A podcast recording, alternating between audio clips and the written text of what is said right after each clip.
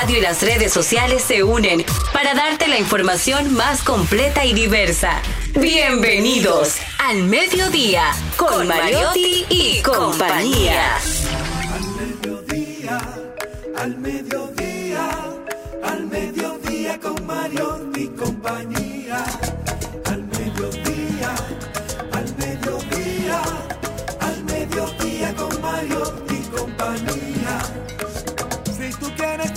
de foros alternativos y de tuiteros rankeados, este programa es tu amigo.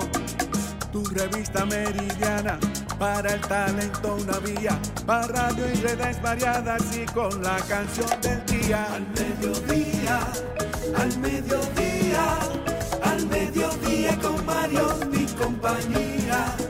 Al mediodía, al mediodía, al mediodía con Mario y compañía.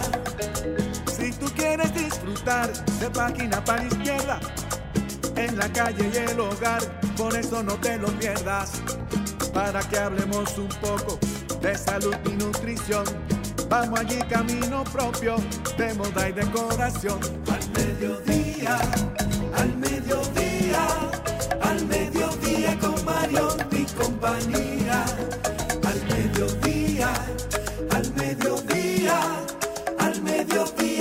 Mario y compañía para que hablemos aquí de la educación vial. Siete preguntas y un chin, los pioneros y algo más. Para que hablemos de derecho, de inmobiliaria y también de entretenimiento, deportes y la torre de Babel. Al mediodía, al mediodía, al mediodía con Mario y compañía. Clave, hay viaje a la vista, por el mundo tecnología y trending topic. Dilo alto, dilo duro. Al mediodía, al mediodía, al mediodía con Mario y compañía. Al mediodía, al mediodía, al mediodía con Mario y compañía.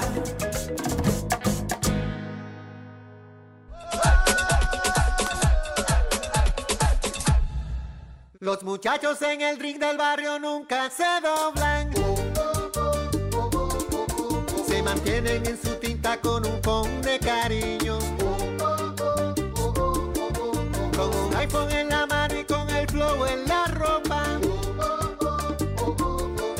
Con sus gorras de Big Papi, con sus tenis de Jordan.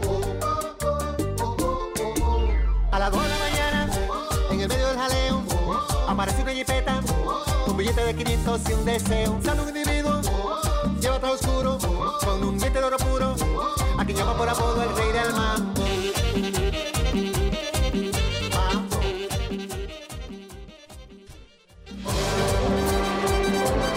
Rey del mambo.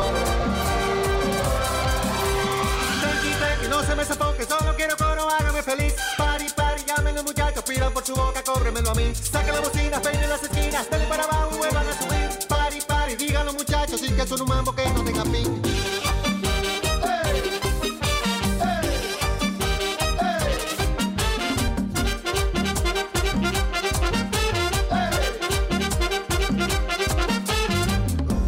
un pastor predica en la calle, Juan 3:16 en su anhelo. Todo el que reciba la gracia, entra de cabeza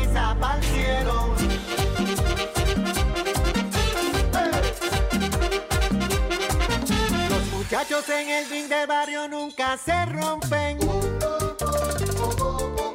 Se mantienen en su tinta pero no caen en gancho. De.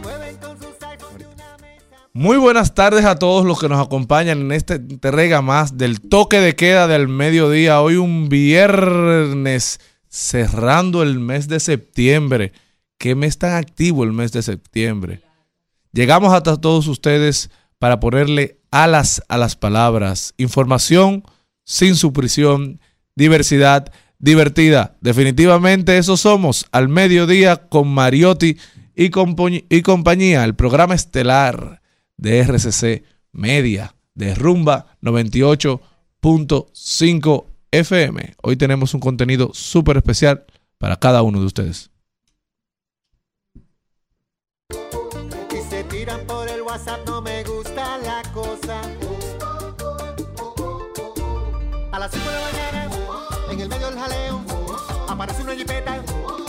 De repente un juidero. Siga por los aires, ráfagas de humo, con un diente de oro puro y se lleva de todo al rey del mambo.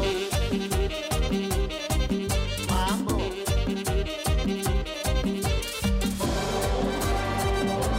Rey del mambo. Yo te lo decía, no me daba buena onda el infeliz. Pari, pari, dicen los muchachos que siga la fiesta, que él no era de aquí. Ponga la trompeta, salten y de vueltas, que la vida cobra como de ir.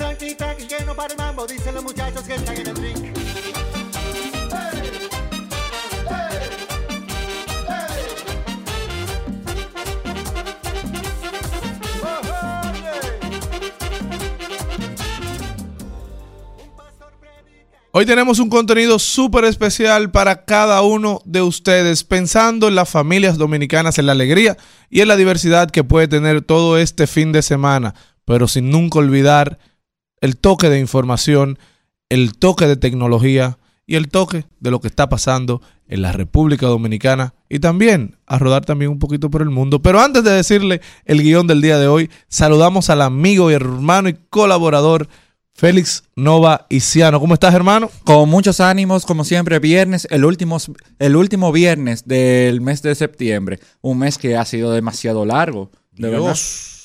Pero ha sido muy fructífero y uno está echando para adelante, dando lo mejor. Y de verdad, en este, este toque de queda del mediodía siempre es agradable. Y más compartiendo contigo, Cristian.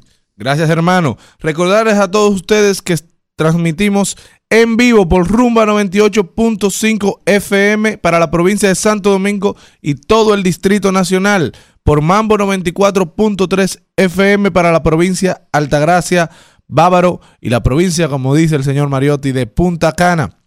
Premium 101.1 FM para casi todo el Cibao, Santiago, Moca, La Vega, Salcedo, Bonao y San Francisco de Macorís. También pueden vernos en vivo por rumba 985fm.com. También ahora estamos en YouTube en vivo poniendo al mediodía con Mariotti y compañía. Agréguenos a todas nuestras redes sociales, Instagram, Twitter o ex, TikTok en arroba al mediodía radio. También pueden vernos un resumen semanal por Teleradio América todos los sábados y domingos. Bueno, y hoy tenemos un contenido súper especial para cada uno de ustedes. Tenemos a don Félix Novaiciano, que viene a hablarnos de los pasillos del Congreso, qué está pasando en el Congreso, la famosa ley de vacunación y la renuncia del exdiputado Miguel Gutiérrez. Ahí lo dijo, deportes rodando con el mundo. Como siempre, los viernes, reflexiones desde mi alma con Angelita García de Vargas. Hoy venimos a nutrirlos. También en salud y bienestar con la doctora Marcia Castillo, neuróloga, que viene a hablarnos de qué tanto se puede prevenir el Alzheimer. También los conciertos y eventos que tenemos en el entretenimiento este fin de semana. Mucha actividad este fin de semana en el entretenimiento. Hablemos de tecnología con Gedel Cordero, que viene a hablarnos de la historia de la publicidad dominicana. Hedel es un publicista, publicista y experto en diseño de campañas. Señores, esto y mucho más en el toque de quedo de al mediodía. Los esperamos, no se muevan de ahí.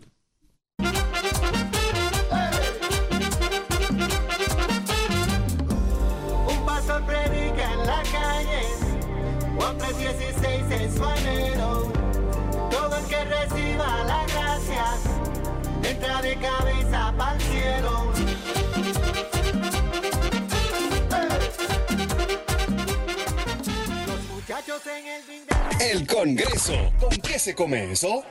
Conozca los procesos e interioridades del Congreso Nacional en un recorrido por sus oficinas y departamentos. Caminemos con Félix Novaiciano Aprobado. Aprobado. Aprobado. Aprobado. por los pasillos del Congreso.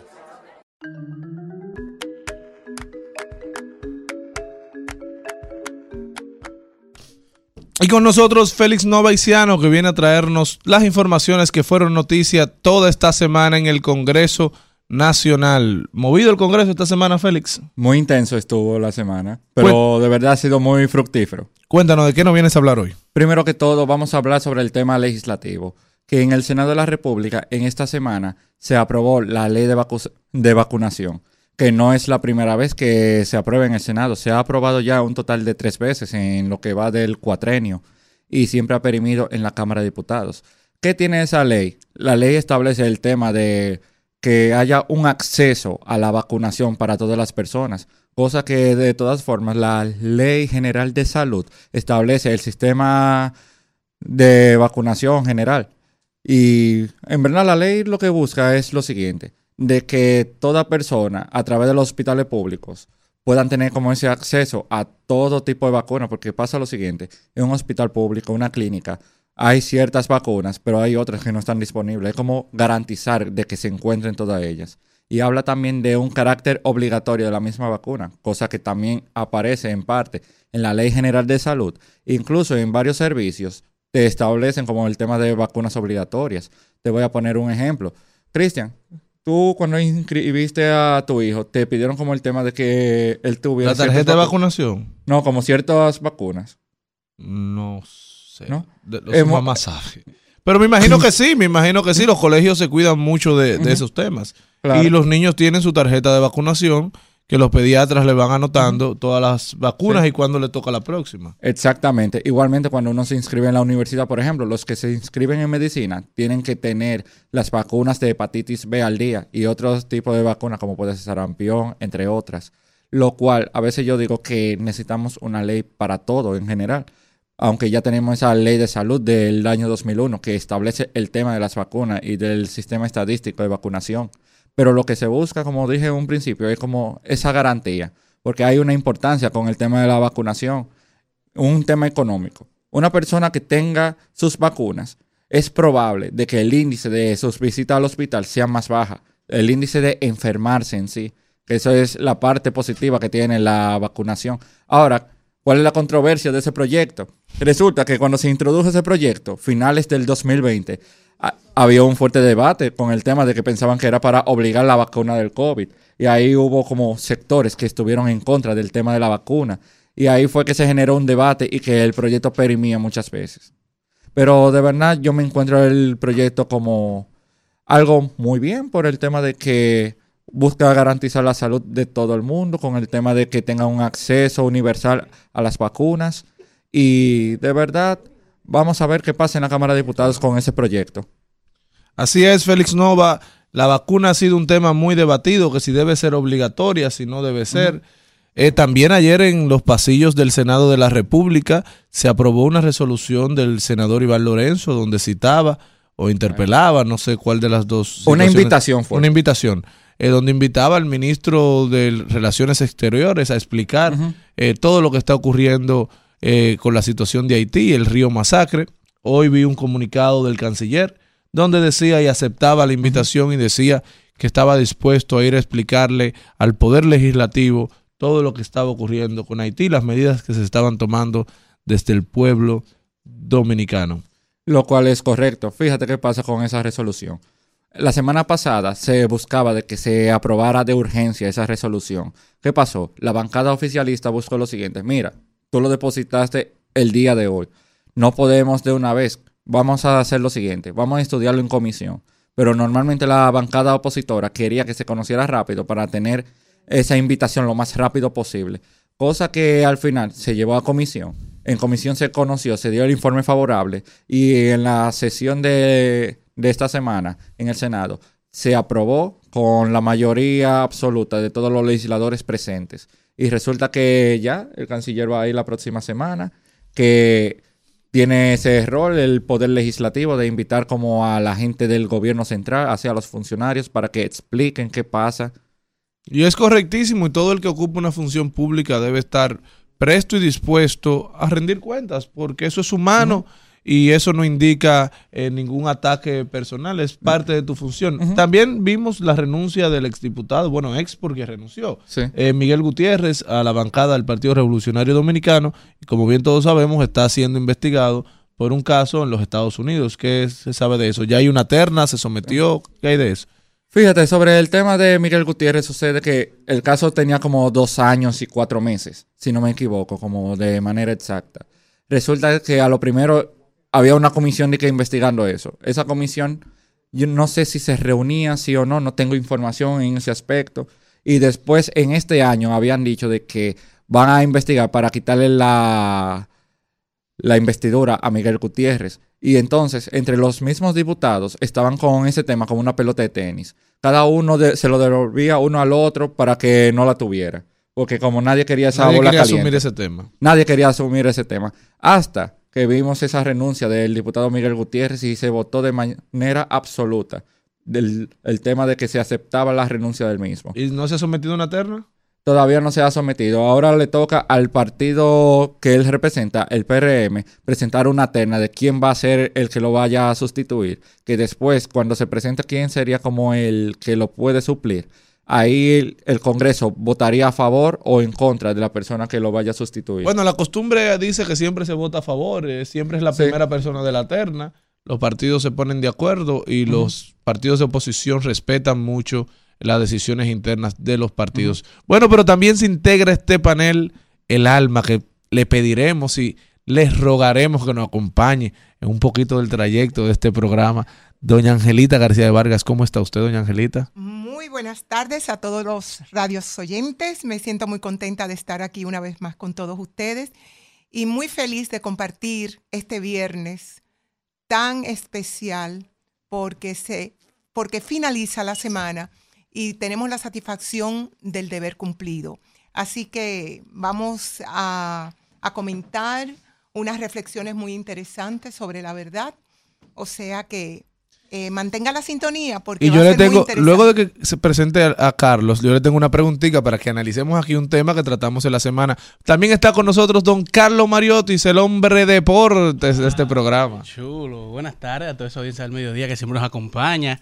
Empezamos el programa un poco vacío, nada más estaba Cristian, me imagino, después se, integró Félix, aunque yo creo que Félix estaba de las 11 aquí, Sí, sí. porque eso es lo general. Realmente. Pero muchas gracias por siempre acompañarnos. Eh, también se integra a esta cabina desde la Generala de Monteplata. ¿Cómo está usted, ¿La señorita? general es ella o es Monteplata? La Ella, ella. Maribel Contreras. Bueno, feliz de estar aquí. No, tu voz dice tu nombre. Ah, bueno, es verdad, es verdad. Eh, feliz de estar aquí con nuestros invitados, con Angelita, que me encanta escucharla. Y el problema de la vacuna, que estaba, estaba hablando sola en el carro. venía casi chocando. Para que, Ay, pa- me que no se acabara el segmento. No, no, no, no. Desahógate. Bueno, que, coinc- que coincidió, eh, la ley coincidió con el anuncio de que el gobierno va a comprar, eh, que yo, cuántas vacunas contra el COVID. Y al establecer, a esta altura de juego, y al establecer la obligatoriedad de las vacunas, nos preguntamos si está relacionada la ley con esa pequeña compra. compra. con mucha importancia. El que vete hombre, papi, ya me Bueno. eh. Bueno, ¿Usted, señor. ¿Usted tiene algo que decir acerca de eso? Bueno, yo solo sé que no sé nada. ahí, sentido. También está con nosotros la mujer debate. No te había felicitado, Celinero, hiciste muy bien. Se la ¿Cómo lució. Me encantó. Señores, buenas tardes. Gracias. Gracias, mi amor, y gracias por todos tus consejos. Usted me ayudó Siempre. a ese debate. Y con relación a las vacunas de los niños, sí, los niños necesitan su tarjeta de vacuna para inscribirse en el colegio. Eso usted no tiene que saberlo, porque usted tiene una esposa que es 100% Que va al día, va al día. que hace toda su tarea con su hijo. Y estoy de acuerdo con, con Maribel. Yo particularmente, señor Dios, yo no pongo una vacuna más de esa. Es decir, que a mí nadie me venga a decir que, de que, que obliga. Es más, si yo hubiese tenido la madurez emocional de ahora, no me hubiese puesto ni una.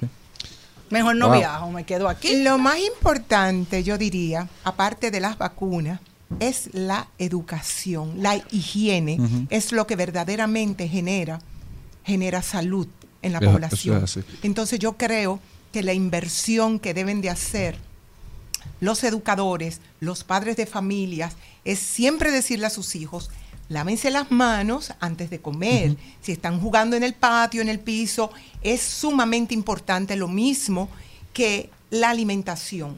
Yo pienso que desde niños, si nos invitan o nos recomiendan a cómo comer, seríamos adultos hoy mucho más sanos. Entonces es sumamente importante que hagamos un cambio drástico, que los médicos, los nutricionistas que saben de la materia, realmente compartan esos conocimientos. Porque, señores, vamos a estar claros, ¿qué quieren los médicos? ¿Enfermos? Eso es así. Es como, ¿Qué, como qué quieren el- los- La funeraria. es como el chef de la funeraria. pleito. No, eh, además yo, Angelita, yo no digo, le dicen la verdad a uno. Entonces uno ya tiene la libertad de buscar información. Pues yo se lo vivo diciendo a usted. Claro.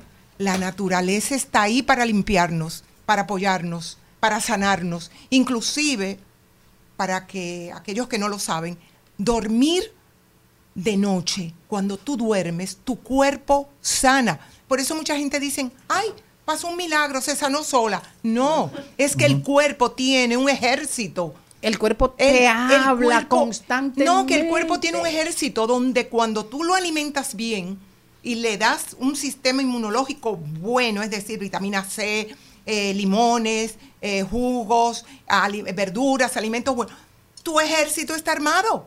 Entonces combate cualquier virus que entre o cualquier enfermedad que entre. Tu cuerpo se vive sanando solo diariamente. A ti te pasa de todo y tú ni cuenta te das.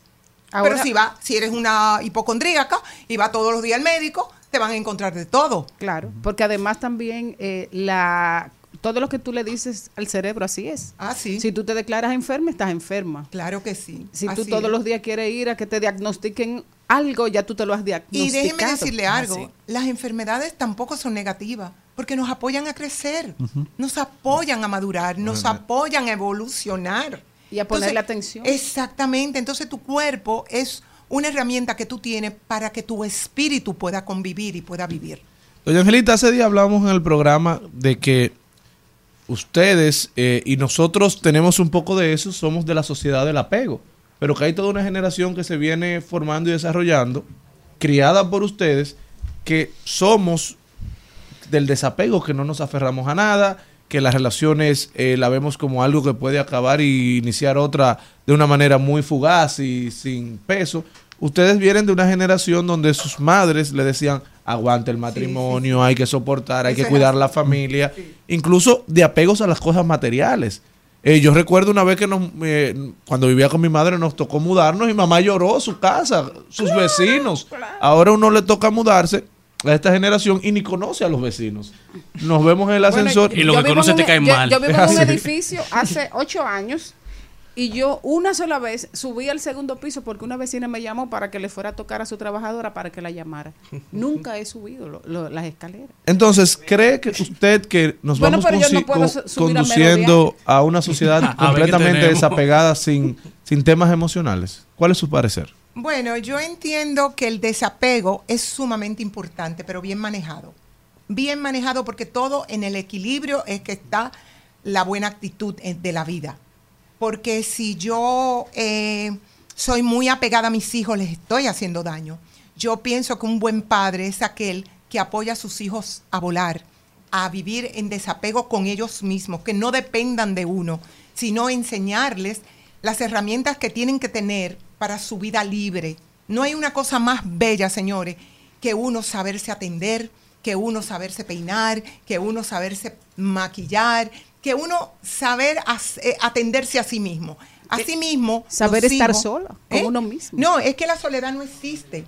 Porque cuando tú estás físicamente sin nadie, tú estás contigo. Exacto. Entonces, para mí la mejor compañía es la mía. Después, oye, con los años yo he aprendido que mi mejor amiga soy yo y que me encanta estar conmigo. Y en la soledad me nacen tantas cosas hermosas. Puedo pensar, puedo hacer lo que yo quiero, puedo moverme, puedo, puedo eh, pintar, puedo hacer muchas cosas y sobre todo crear, pensar, organizarme.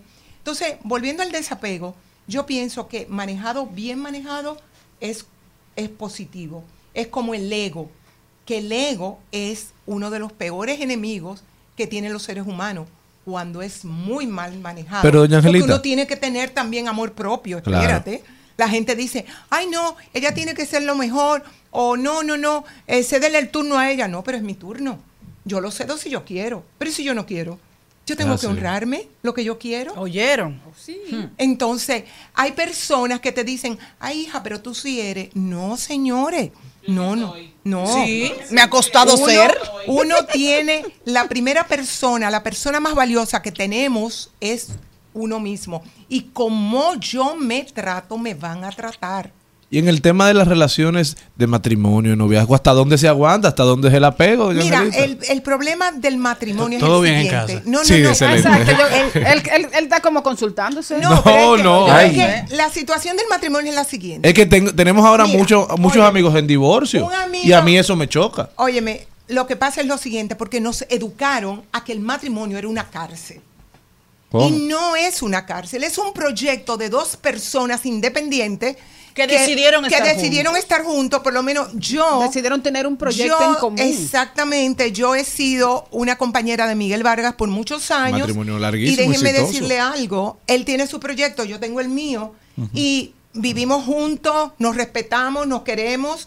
A mí nadie me puede hablar de ese hombre porque soy una, una, una, una defensora a Explotas. carta cabal, pero cuando tengo que da- hacerle las observaciones del lugar se las hago. Claro. Pero ahora, mi vida con él ha sido maravillosamente fructífera. ¿Por qué? Porque él me ha dado libertad de ser yo, Angelita. Él no es de los hombres que me dicen, no te pongo ese vestido, no te pongo esos pantalones, que te quedan muy apretados, que no Nada sé, nada. O sea, él me, él- yo soy una persona libre. Yo estoy casada, pero estoy libre. Yo me puedo ir de viaje cuando me da la gana. Eh, Don Miguel no le dice a usted si, por ejemplo, yo te digo, vamos a beber un cafecito, ¿verdad? De que, que usted está llamando, No, no, no, yo no pido tóxico, permiso. de que, que mire, que si yo qué, mándame una foto, llámame por No, video, no, ¿verdad? No, no, no, Ah, jamás. Dios mío. Ni yo tampoco. Miren, de Ni- mí han inventado tantas cosas que no han sido ciertas, porque como yo no lo celo, y yo vivo mi vida tan libre, yo lo dejo que él vaya de noche, se vaya. Digo, lo dejo no, porque donde yo compré a Miguel Vargas. Que- Eh, exacto. Diablo, aplauso. no, no, no, no, no, no, no.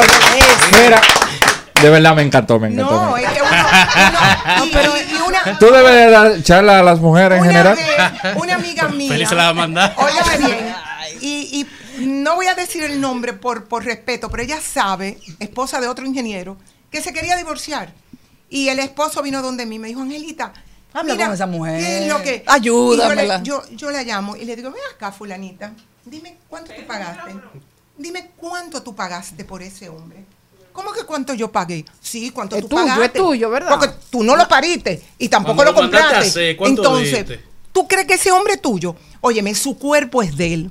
Y si él le da la gana de serte infiel, eso es un asunto de él. Tú no te tienes que poner como una fiera, porque es que nadie le pertenece a nadie. La fidelidad es un estado íntimo que tú asumes si quieres y si no quieres.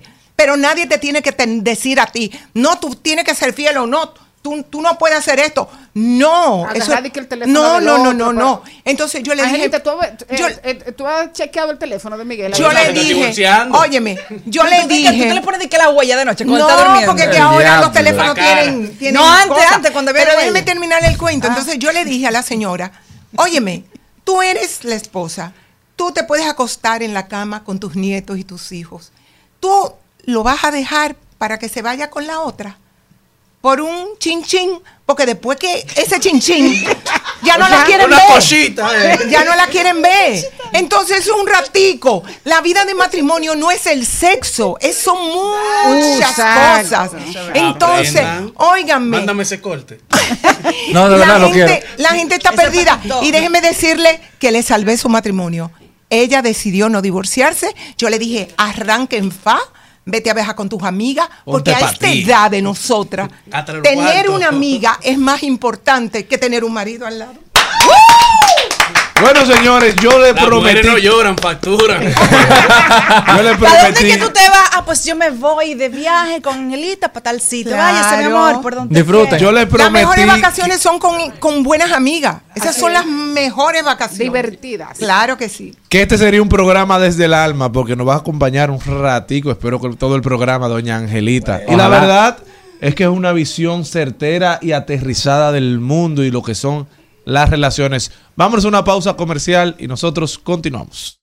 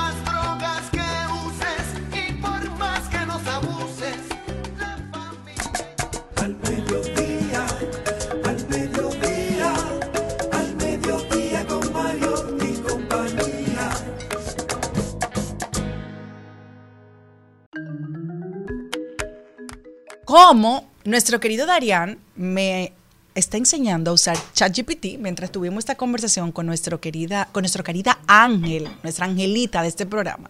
Yo le puse de curiosa cómo defines a una mujer. Y dice ChatGPT lo siguiente. Definir a una mujer es una tarea compleja, ya que ya que las personas, independientemente de su género, son diversas y únicas. No se puede reducir la definición de una mujer a, una po- a unas pocas palabras, ya que cada una tiene sus propias características, experiencias y cualidades.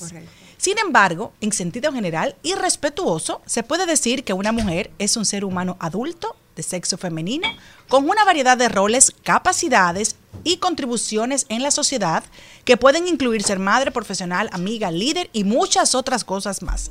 Es importante recordar que la identidad y el valor de una mujer no deben ser limitados por estereotipos o perjuicios. Qué bonita nos define. Así es. Le voy a poner el hombre, a ver, sigan ahí. La definición más corta de mujer. ¿Cuál?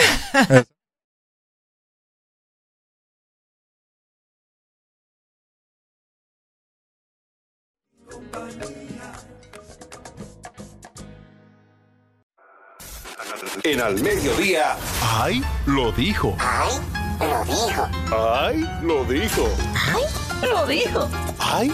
Lo dijo. ¡Ay! Lo... Ahí lo dijo. Lo, fue de Celso Marrancini que le respondió a José Báez Guerrero, que José Báez Guerrero le dijo, luce irresponsable y oportunista pontificar a las EDES, olvidando el terrible efecto de la disolución de sus consejos directivos. Celso Marrancini le respondió de la siguiente manera.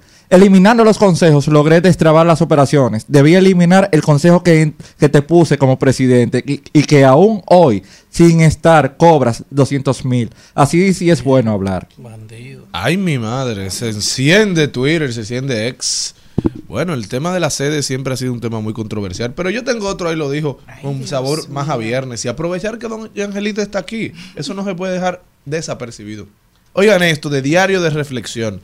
Soy una persona muy observadora, así que si creíste que no me di cuenta, sí lo hice, solo decidí callarme. ¿Qué Eso es peor. Eso es peor porque hay personas que tú sabes que se dieron cuenta y uno no dice nada. Y es el silencio duele más que tú empezar a pelear. Yo en esta etapa de mi vida hace rato que Sí. estoy utilizando esa herramienta y me va mejor. Gracias, mi angelita. Gracias. me Wow. manda consejito privado. No, en serio, eso es mejor. Y peor aún si la gente sabe de verdad que tú tienes información. Eso No, me recuerda una y no dices canción. nada. ¿Cuál? Es que la, Oh, la- la canción Tracción a Sangre de Gustavo Cerati dice lo siguiente. Tal vez lo más suicida sea decirte la verdad. Preferí callar. En este momento de la vida es lo mejor. Es que el silencio habla. Más elocuente. El silencio habla. Los seres humanos siempre comunicamos de una manera u otra, aún no hablando. La comunicación es inherente al ser humano. Siempre estamos comunicando, aún en silencio. Señor Carlos Mariotti, hay veces que usted se da cuenta que, lo- que se están burlando de usted. Y usted dice, déjame dejar a ver hasta dónde llega. Claro, porque tú tienes que aprender. Porque no solo en el amor, eh, hay en negocio. Sí, en todo. todo. Pr- Primero, en la vida tú tienes muchas caras. Y tú tienes que tener la más importante que la del idiota. Ay, no. Claro, tú tienes que hacerte el estúpido, el idiota No, con la gente. no. En muchas situaciones. Y dejar que todo se desarrolle. Y después tú sales con, con tu, con tu vuelta y le das Con tu vuelta. agenda, con tu tú eres agenda. familia de Zoila. Yo soy la, soy la Soy, la que ha- soy la que habla, soy la que opina, soy la tonta, soy la. Ah, yo yo soy uno, uno de mis artes más grandes es hacerme el que yo no me entero de nada, que yo no sé nada. Ay, yo no, yo no, no, sé no. lo que está pasando, yo vivo en mi mundo, yo vivo en una burbuja. Lo mejor. Y estoy atento a todo y me doy cuenta de todo. Claro. El más informado callado. Claro. Pero yo, yo creo que sí. Pero yo, mi yo, yo entiendo que uno no debe de guardar muchas informaciones dentro, porque eso Pero tampoco hacerle frente a todo. No, es que, eh, óigame, la comunicación es lo que tiene al mundo como está. Exacto. Porque no comunicamos. Y si nosotros comunicamos de forma asertiva, porque es una comunicación realmente efectiva, cuando uno comunica con respeto, claro, puntual, nos vamos a llevar mejor. El mundo, la humanidad está como está precisamente por la comunicación. Y que una de las cosas que más libera es saber reírse de uno mismo. Bueno, eso hay que aprenderlo. Claro. Es un ejercicio Sobre difícil. todo cuando tú estás caminando y tropezas. Claro. Te duele menos. De, de la, de la serie que Confucio se inventó la confusión, ahora llega este. pregunta es la siguiente. ¿Dónde se da el café? Primero que nada, buenas noches. Este, el café se da pues en los velorios y cuando uno recibe visitas en su casa. Claro. Esa debieron nominarla a Tenía que mí de una vez. Y Platón inventó el plato hondo. Bueno, señores, esto fue Ay lo dijo para ustedes. Recuerden, aunque se entere de todo, decida Ah, usted pa- a qué le hace frente en la vida. Oye, faltó también que se den una taza. Vasos plásticos en el velorio. Seguimos.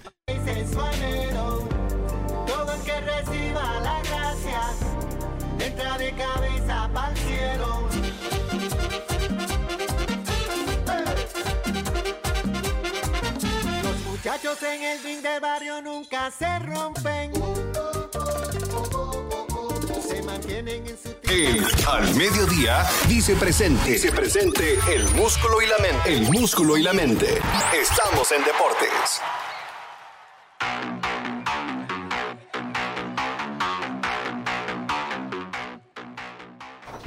Señores, y vamos a pasar a la parte deportiva del mediodía, en donde iniciamos hablando de fútbol, ya que en esta semana todos los fanáticos de Messi y Cristiano Ronaldo están un poco estasiados a raíz de una noticia, un rumor que anda corriendo. Es el que podríamos volver a ver a Messi enfrentándose a Ronaldo, a Ronaldo enfrentándose a Messi. Y es que reportan los medios árabes de que hay una compañía china que se encuentra actualmente en negociaciones tanto con Al Nazar, el equipo de Cristiano Ronaldo, como con el Inter Miami, para realizar un partido amistoso de exhibición. Así que lo vimos recientemente cuando se encontraba en el, en el Manchester jugando con la Juventus o con el Al Nazar jugando con el PSG. Perdón. Exacto, y ahora lo podríamos volver a ver ahora Messi usando la camiseta del Inter Miami y Cristiano usando la camiseta del Al Nazar, lo que sería probablemente una de las últimas veces que veríamos a estos dos grandes com- compartiendo cancha.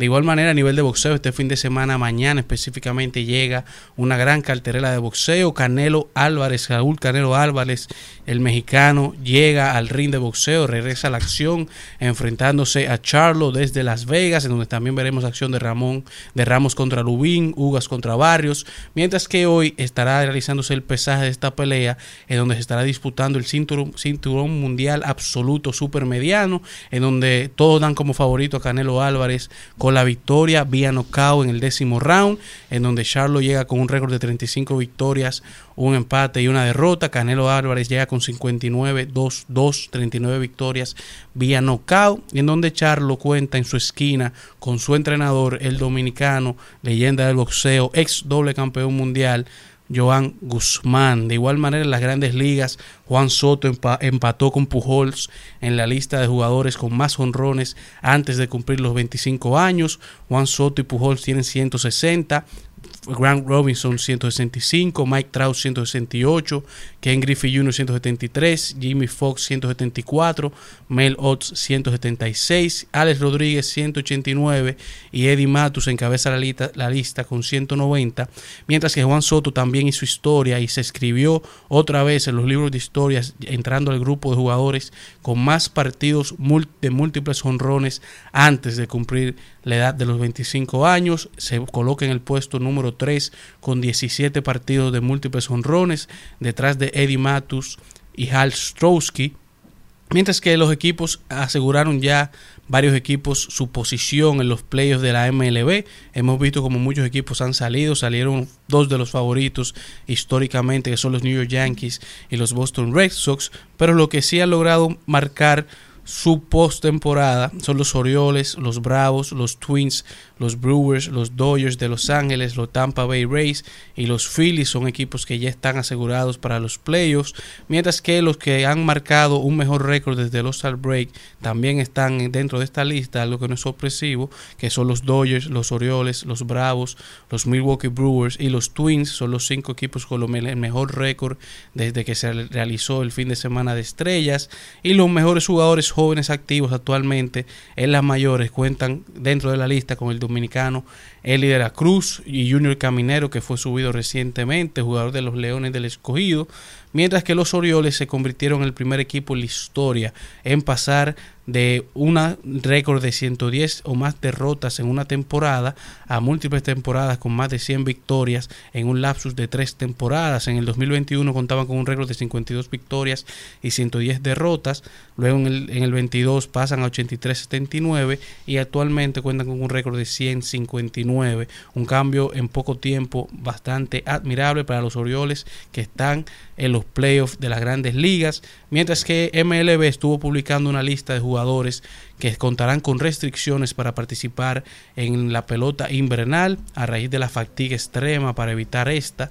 Y obviamente República Dominicana y Lidón es la más afectada ya que luego de Estados Unidos somos el país que más exporta peloteros a las mayores y el listado cuenta con 120 peloteros dominicanos que no podrán jugar en esta temporada de pelota invernal, cerrando así este recuento deportivo de este viernes en Al Mediodía Radio.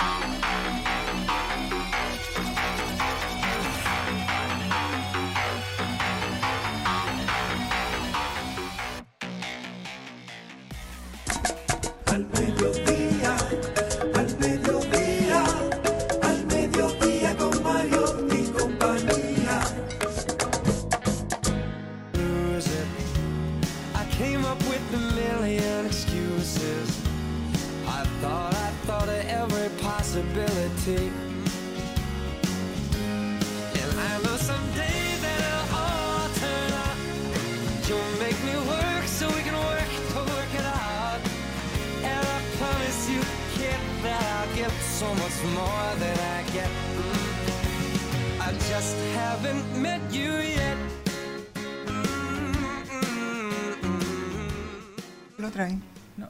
Ah. Bueno, señores, y vamos a rodar por el entretenimiento. Hoy es viernes y el cuerpo debe de saberlo. Y si no, y lo si no lo sabe, que se lo cuente usted mismo. ¿verdad? Mírese para, adentro, póngase un espejo y diga: Hoy es viernes, alégrate. Descansa, Así hoy es es. viernes. Bueno, voy a empezar yo porque hoy eh, está aquí el mítico panameño de la salsa Rubén Blaze, Wow. que se va a estar presentando en el pabellón de voleibol. Un hombre que ha, is- que ha hecho de la salsa una música literaria, porque cuántas historias eh, nos ha contado Juanito Alimaña. Sí. El tiburón. Hasta la de la familia. Bueno, amor y control, Sí. que es una de- uno de los grandes signos de la familia, Angelita. Así es. Sí. Eh, la verdad es que Ligia Eleno está contenta y su familia está oficial. Y familia es familia. Esa es amor y control. Ah, exacto. Eh, la verdad es que esto tiene muy emocionado al público que además de ser salsero, tienen Rubén Blakes a alguien que es un cantautor de la salsa. Quisiera ir a ese concierto. La verdad, ni sabía que se iba a presentar. Yo tampoco lo sabía. Sí, Yo fue no como, eh, yo le, de- le dije a Malena, ay, yo quiero ir. Me dice, pero hoy, Maribel, fue como que la fecha se cayó encima. Y de repente, hoy es que me doy cuenta que es hoy.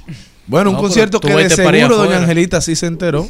Y No, es, yo no me enteré, ¿no? bueno, el cantante canadiense Michael Bublé. Ah, bueno, sí, en romana, pero... Ah, Pero yo- habrán señales. No, no, generalmente, No no, no, yo hace mucho tiempo eh, evito las conglomeraciones así. Mm. Yo prefiero escucharlo. Después que tú digas esa información, tengo un mensaje que le, le envió un amigo. de Ok, este bueno señores, si usted está, va a estar por el este, eh, Michael Bublé promete retumbar con su poderosa y elegante voz a ritmo de pop, pop Ay, sí. jazz y soul Las Piedras de los Altos de Chabón en Las Romanas este sábado 30. Mucha gente en Instagram ¿Te vendiendo boletas. Me encanta, pero. El, el, croner más, el, croner más joven y Pero más guamoso cualquier del cosa mundo. tú te puedes poner en el parqueo, una Sí, fría, bien fría. Claro, como en el y Olímpico. disfruta. No, no da idea. Bueno, un amigo nuestro les mandó a decir a ustedes y a nuestro público que si el dinero y su presupuesto no le dio para ir a ver a Michael Bublé, que él va a estar esta noche en Lucía. Es nuestro querido Pavel. Sí, pues mira, te digo algo. Maribel, te me sale un encanta. Pavel, me encanta. Bueno, Así que señores. vamos para allá todos. Maribel, que, Pavel, que tú sabes que me Pavel, espera esta noche en amor, Lucía. Pavel. Bueno, señores, la cita es en Lucía. Esta noche se estará presentando Pavel Núñez. Do- donde quiera, donde quiera. Es como- Escuchar a Pavel es Pavel, deleite. Pavel, ¿qué? Pavel, ¿qué? Núñez. A Pavel. Y el, el que quiera variar un poco su fin de semana, hoy viernes el Comedy Club de Santo Domingo trae Noche de Parejas, mientras que el Patio After Work trae eh, la quinta función de Laura Nanita y su show Eso de la Gente. Bueno, y otro que tendrá presentación esta noche en el país es uno queridísimo, queridísimo de nosotros, de, de la, de, de una muchacha mila- eh, llamada Milagro para allá. No, espérense, que estoy soltando la cédula, déjenme dejar eso. Silencio. Señores, el Puma estará esta noche en la sala principal Del de teatro. nuestro Teatro Nacional, en la sala Carlos Piantini. Un, este un artista que tiene mucha tradición y mucha relación con la República Dominicana. Y una historia de vida también muy interesante. Bueno, él se desnudó aquí ahora. Él dijo todo lo que no había dicho. De En ese aspecto. ok, ok. Bueno, señores. Además, además eh, ligado a la historia de la video. música dominicana, porque eh, José Luis empezó con un astro de la música dominicana en Venezuela, con Billo Frometa. Ay, sí. ¿Ustedes pueden creer eso?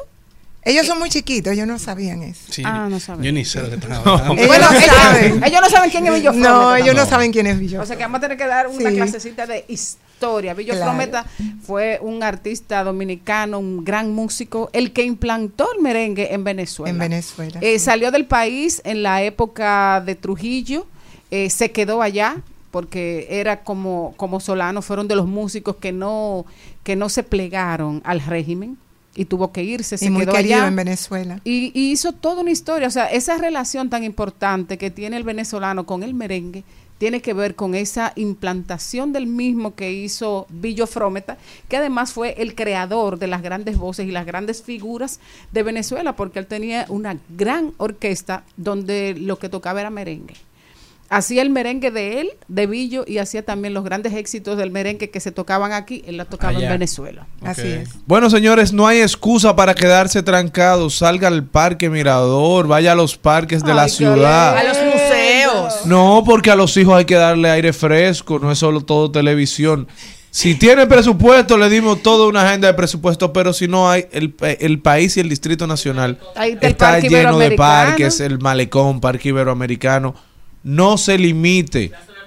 Aprenda a vivir experiencias a bajo costo si el- la economía es Ahí el hay que, ser problema. creativo cuando uno tiene poco dinero. Claro, entonces, señores, y si no quiere salir, coge una manguera y comience a mojar a esos muchachos en el patio.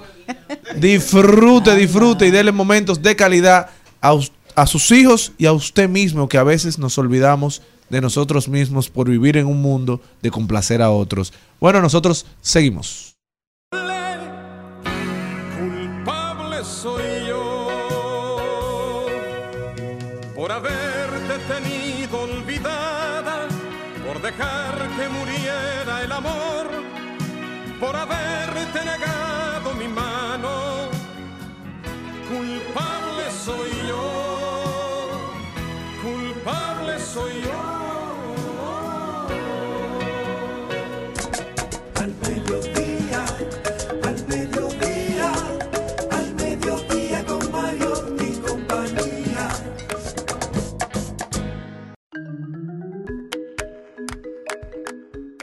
Bueno, y seguimos alimentando el alma, pero ahora con su segmento especial le damos el micrófono a doña Angelita García de Vargas. ¿Cómo está usted? Muy buenas tardes de nuevo.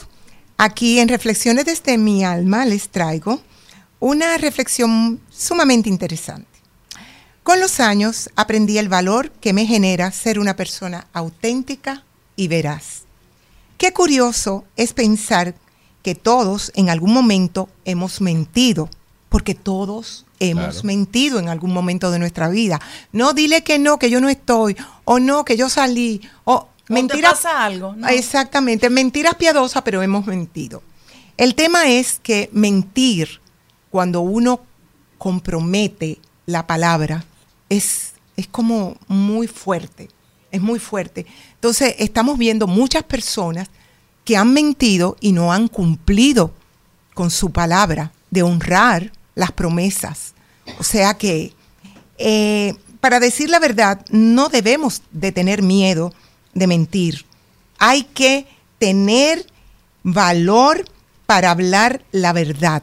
Y si usted miente porque mi- mintió, bueno, asuma lo que usted está hablando la mentira. No tenga miedo de decir, sí, yo hablé mentira, porque eso es una gran responsabilidad que cada persona tiene que asumir. Ahora bien, el que hace algo indebido, las consecuencias le llegan en su momento. Nadie se puede escapar de las leyes universales y divinas. Tontos son los que deciden elegir el camino oscuro y el de expresar mentiras. Un día despiertan y se dan cuenta el gran error de haber elegido una vida sin un buen sentido.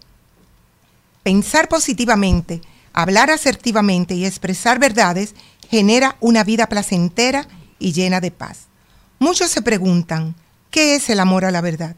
Implica, además, ser fiel a la palabra dada y a la misma verdad sin traicionarla con nuestros cambios arbi- arbitrarios. Las consecuencias de una vida conforme a la verdad son evidentes, pues uno le cree al que habla la verdad. ¿O acaso, piénselo, esas personas que prometen, prometen, prometen y usted no ve ese hecho, no lo puede ver en, el- en la acción? Porque aquí hay mucha gente que habla muy lindo, pero hay que ver sus acciones si llegan, porque a mí no me vengan con palabras bonitas ya. Yo quiero hechos, hechos tangibles, hechos que, que tengan resultados positivos. Y eso es lo que quiere todo el mundo en este país y en el mundo entero. Las consecuencias de una vida conforme a la verdad son evidentes, pues uno le cree al que habla la verdad. Lo repito porque es así, uno le cree al que habla la verdad y no hay una segunda oportunidad para una primera impresión. Como Sócrates define la verdad. Para Sócrates, la verdad se identifica con el bien moral. Esto significa que quien conozca la verdad no podrá menos que practicar el bien. Saber y virtud coinciden. Por lo tanto, quien conoce lo recto actuará con rectitud y el que hace el mal es por ignorancia. Por eso los sabios dicen, y siempre insisto en repetirlo, antes de lo agradable, elijo hacer lo correcto. Siempre estamos a tiempo de empezar un buen camino. Así que vamos hoy a empezar a honrarnos y a comprometernos a hablar la verdad y a practicar la rectitud. Y por último, Reflexiones desde mi alma les invita a que en estos momentos al que se encuentre al lado de usted, usted le regale una hermosa sonrisa y verá la riqueza espiritual que usted va a sentir. Así finaliza en el día de hoy mis reflexiones desde mi alma. Bueno, señores, esto fue Reflexiones desde mi, desde mi alma de doña Angelita García de Valgas. Nosotros continuamos. Al mediodía, al mediodía, al mediodía con Mario y compañía. Trending, Trending Topics. Topics. Al mediodía. Con Mariotti y compañía. Presentamos Trending Topics.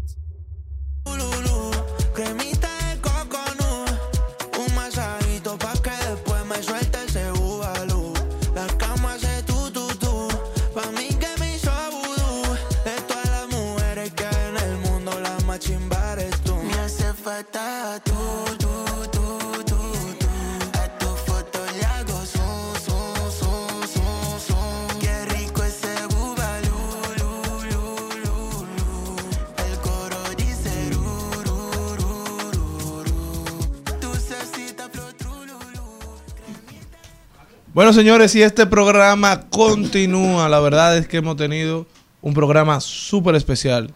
Pero vamos a ver cuáles son las tendencias para cerrar la semana laboral. Señores, ustedes saben que está en tendencia Prime Video. Prime Video es la plataforma de streaming de Amazon. Y es que Amazon ha anunciado que Prime Video se estará uniendo a sus iguales como Netflix, HBO Plus, Max, eh, Disney Plus. Se estará uniendo a estas en el sentido de que ha anunciado que también viene con su versión en la cual tendremos que pagar más si no queremos ver anuncios. Prime Video anuncia que a partir del 2024 iniciará de, en una escala gradual a, a en- entrar los anuncios en las películas y las series que vemos en su plataforma, iniciando por España y México. Y todo aquel que no quiera ver anuncios deberá de pagar un, un costo adicional en su fee mensual. Bueno, hoy también es tendencia San Miguel, porque hoy es el día, es la, creo que la segunda tendencia del día de hoy en la República Dominicana, día de San Miguel Arcángel, y hay muchas personas que tienen la oración de San Miguel bajo Hoy tus es día de alas. San Miguel. Eh, ¿sí Y tú no lo de fiesta. No. Ok. Bueno, pues felicitaciones a todos los que se llamen Miguel. Bajo sus alas, escóndenos, con tu espada defiéndenos, con tu amor cúbrenos. Hoy es el Día Mundial del Corazón. Las Naciones Unidas manda el siguiente mensaje. El riesgo de enfermedad cardíaca se puede reducir siguiendo una dieta saludable, aumentando la actividad física, dejando el tabaco y evitando el consumo excesivo de alcohol. Bueno, Qué interesante. también es tendencia a primarias y es porque este fin de semana los partidos eh, mayoritarios de la República Dominicana, el PRM y el PLD, asistirán a primarias. El PRM el domingo elegirá a su candidato presidencial, el único partido que elegirá candidato eh, presidencial vía primaria y sus regidores a nivel nacional, igual algunos alcaldes y demás. El Partido de la Liberación Dominicana elige este sábado eh, regidores en el Distrito Nacional, circunscripción número 3 y en la circunscripción 3 de Santo Domingo Este. Qué bueno que la democracia se fortalece en la partidocracia dominicana. ¿Alguna otra tendencia? Oh, Mozart es tendencia. ¿Y qué pasó con eso? Oh, que Mozart ahora está diciendo que el contrato de del hombre de que, que no es verdad. Él le sacó, una, él le sacó una tiradera, yo vi. Sí, él le yo sacó no lo he una- escuchado, pero yo vi que él le estaba en sacó una tendencia. tiradera, pero después de la tiradera, que lo ha mantenido en tendencia en los últimos días, ahora eh, tú sabes que el Alfa anunció que tenía un contrato millonario de 70 millones y entonces él dice que no, que eso No, pues tú sa- sabes que no, no hay una persona mejor para hablar de eso que Mozart, porque Mozart con el contrato que tiene eh, en Tidal tiene que estar igualito. ¿Cómo así? Claro.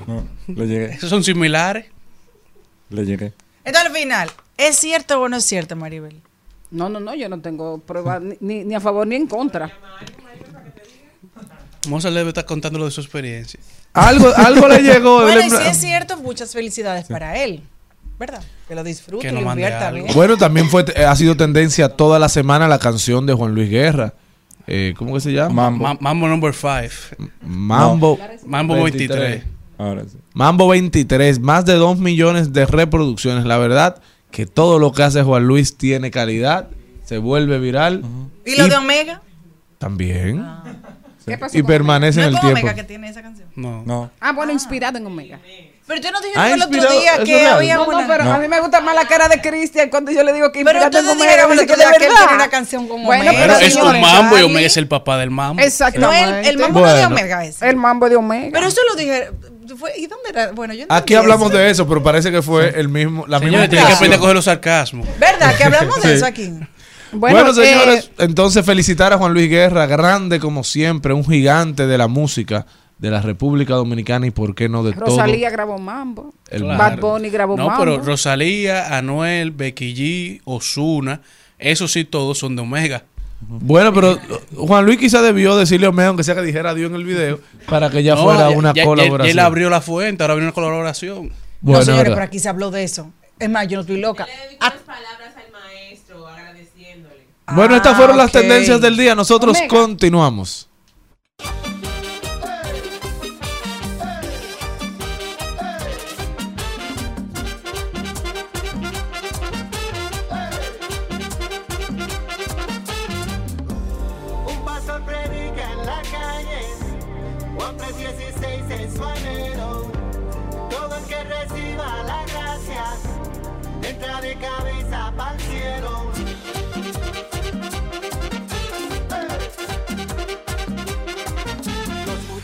Muchachos en el ring del barrio nunca se rompen. Se mantienen en su tinta pero no caen en gancho. Y se mueven con sus iPhones de una mesa pa' otra. Y se tiran por el WhatsApp, no me gusta la cosa. De paso, de paso y repaso. En Al Mediodía. Con Mariotti, con Mariotti y compañía. Te presentamos De paso y repaso.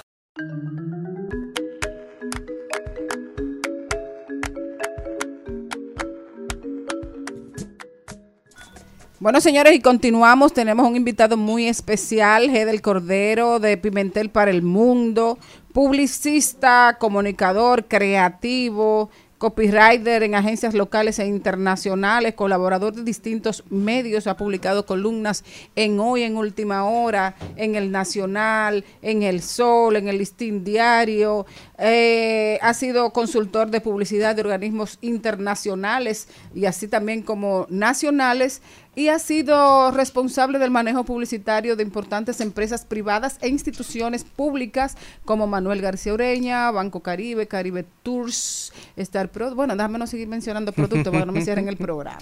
Pero, pero eh, la verdad es que nos interesó, inmediatamente vimos que publicó un libro sobre creatividad publicitaria y sobre los creativos dominicanos. Nos, interó- nos interesó muchísimo porque la verdad hay tantas cosas que escribir sobre la publicidad dominicana que ha sido tan intensa y que han participado en ella personalidades de todas las artes, vamos a decir, eh, han aportado algo y tenemos aquí creatividad publicitaria y creativos dominicanos, visiones del oficio y sus protagonistas y con nosotros para que nos hable de este libro, Hedel Cordero. Hedel, bienvenido. Gracias, muy amable.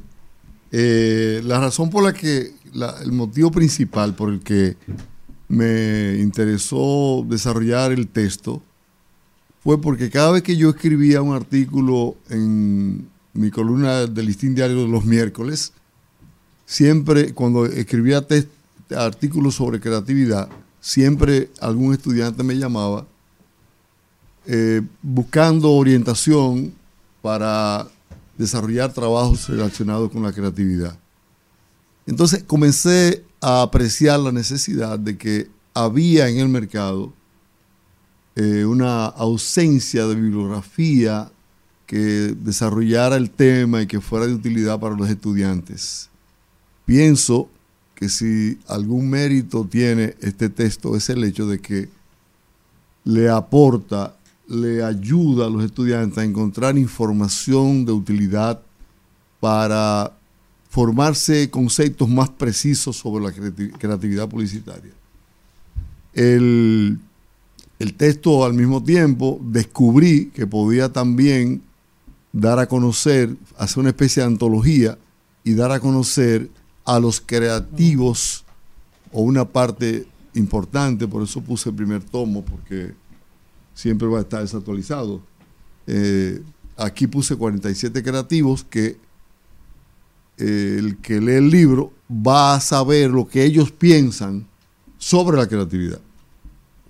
Entonces no solamente me limito a hacer reflexiones personales sobre el tema, sino que también el que lee el libro va a encontrar en el texto los pareceres de aquellos que también hacen el trabajo de creatividad y tienen su particular visión sobre el trabajo. Me llama la atención en entre esos 47, tú decías. Sí. Entre esos 47 veo personas, por ejemplo, que ya no están, como es el caso de, ah, no, este el hijo, René del Risco, hijo. Hijo. Y este Jackie Núñez, hijo. Hijo. O sea que son los hijos de dos grandes Lo- publicitarios. lógicamente, los nombres de aquellos que ya no están aparecen en el libro. O sea, yo lo consigno. Jackie Núñez Risco, Ramoncito Díaz, eh, René Rodríguez Soriano, de, bueno, en fin, René del Risco. René del Risco, aquellos que no... Juan Gibre. Bueno, aquí están. Los voy a mencionar. Eh, Camilo Carrao, Juan Gibre, Efraín López Roberto, Ricard, Rafael Vázquez, Miguel Alfonseca, Santiago, Lamela Geler, Juan José Ayuso, Brinio Díaz, Milton Peláez, René del Risco y Bermúdez, Ramoncito Díaz, Freddy Verasgoico, William Tavares, René Rodríguez, Soriano. Soriano, Fernando Echavarría y otros profesionales de la creatividad publicitaria dominicana. Sin embargo, tiene nombres importantes de, de jóvenes, inclusive conocidos en otras artes, como algunos de, las- de- de los mencionados, que son de la actualidad de hoy, como es el caso de Pavel, de Janio, Sí, bueno, Víctor que- Víctor, que también se nos fue. Bueno, yo tuve la suerte de contar con el testimonio de Víctor antes de irse. No tuve la misma suerte con René porque estuvo en el país, lo contacté, hablamos y me dijo, mira, yo estoy casi yéndome para el aeropuerto. Yo voy a Houston, tan pronto llegue a Houston, te llamo, Y llegó a Houston con pero llegó a- con COVID y ya no, no hubo oportunidad. Entonces, eh, no aparece su testimonio, pero sí está, está registrado su nombre ahí. Yo creo que también eso es eh, un acto de justicia que hacemos con esos creativos. ¿Se pudiera decir que hay una visión creativa dominicana dentro de la publicidad y qué características eh, tú entiendes que tiene? El libro distingue do- dos tipos de creatividad. Yo tengo una teoría de que hay creativos que son de la inspiración y que hay creativos que son más de la investigación. Ambos tienen que ser creativos, pero hay diferencias, porque eh, digamos en la época análoga, el creativo no tenía que tomar tantas cosas en cuenta como la tiene que tomar hoy, que hay tanta susceptibilidad en muchísimos aspectos. Entonces, esos son, el trabajo es mucho más riguroso, siempre tiene que ser impactante, siempre tiene que ser creativo, siempre tiene que ser memorable, pero hay algunos aspectos que son, digamos, de más científicos en estos tiempos. Porque tú trabajas, cuando tú vas a desarrollar una campaña, posiblemente el mercadeo te pasa una, un brief con 60 páginas.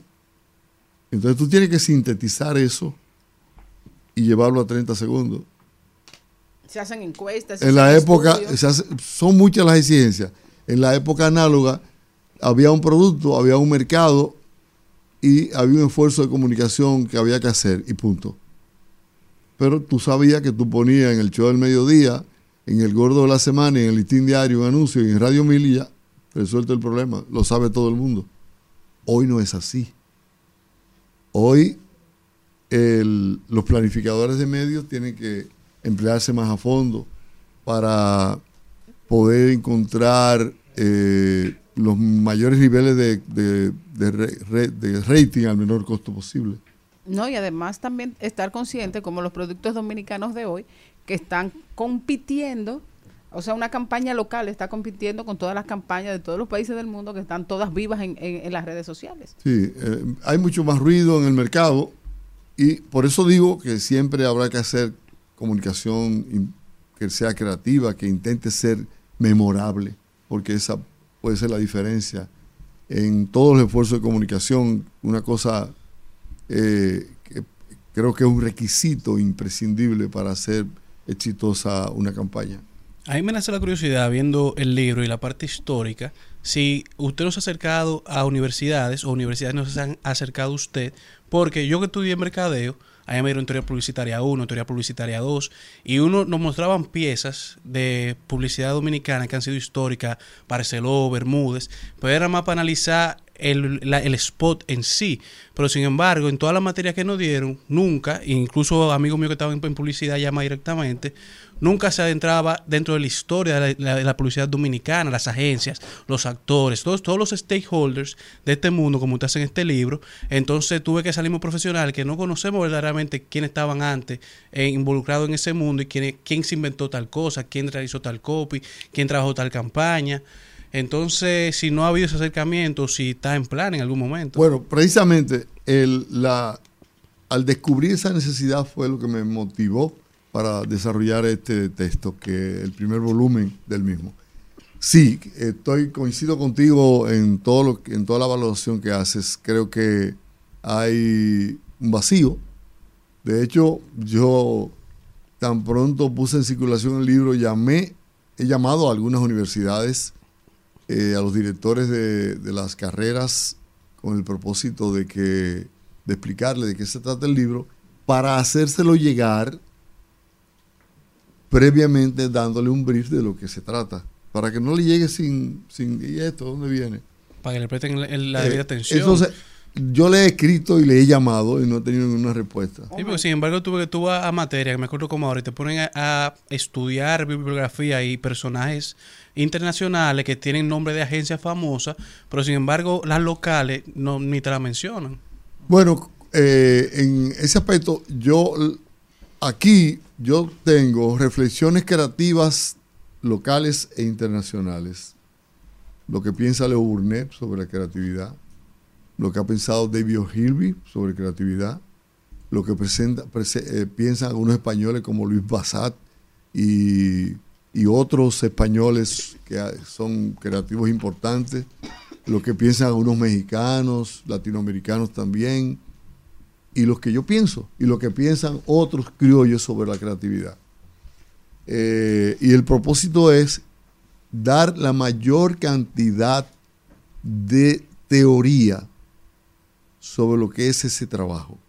Y que cada quien haga suya la que más le convenga, o la que, con la que más se identifique. Yo pienso que la- las escuelas de publicidad o están dirigidas por personas que no son, no, no aman este oficio, o son extrañas a este oficio, o no valoran el oficio. Pero siento que hay una gran indiferencia, por, salvo el caso de, por ejemplo, UNIBE, cuya directora de escuela de la escuela me llamó tan pronto vio el libro en circulación. Me llamó para preocupar, para interesarse por el libro. No, porque eso era una necesidad, eso era un, grito a, a voces. Y, y tal como dice Carlos, eh, también pasa que tener, por ejemplo, la ser maestro de una, de, de una materia tan importante, donde se supone que los profesionales de, ese, de, de esa rama van a, a trabajar en un espacio, lo mínimo que deben saber es qué se ha hecho en el espacio, cómo se ha hecho, quiénes lo han hecho, cuáles resultados se tuvo con eso, quiénes hicieron esa historia.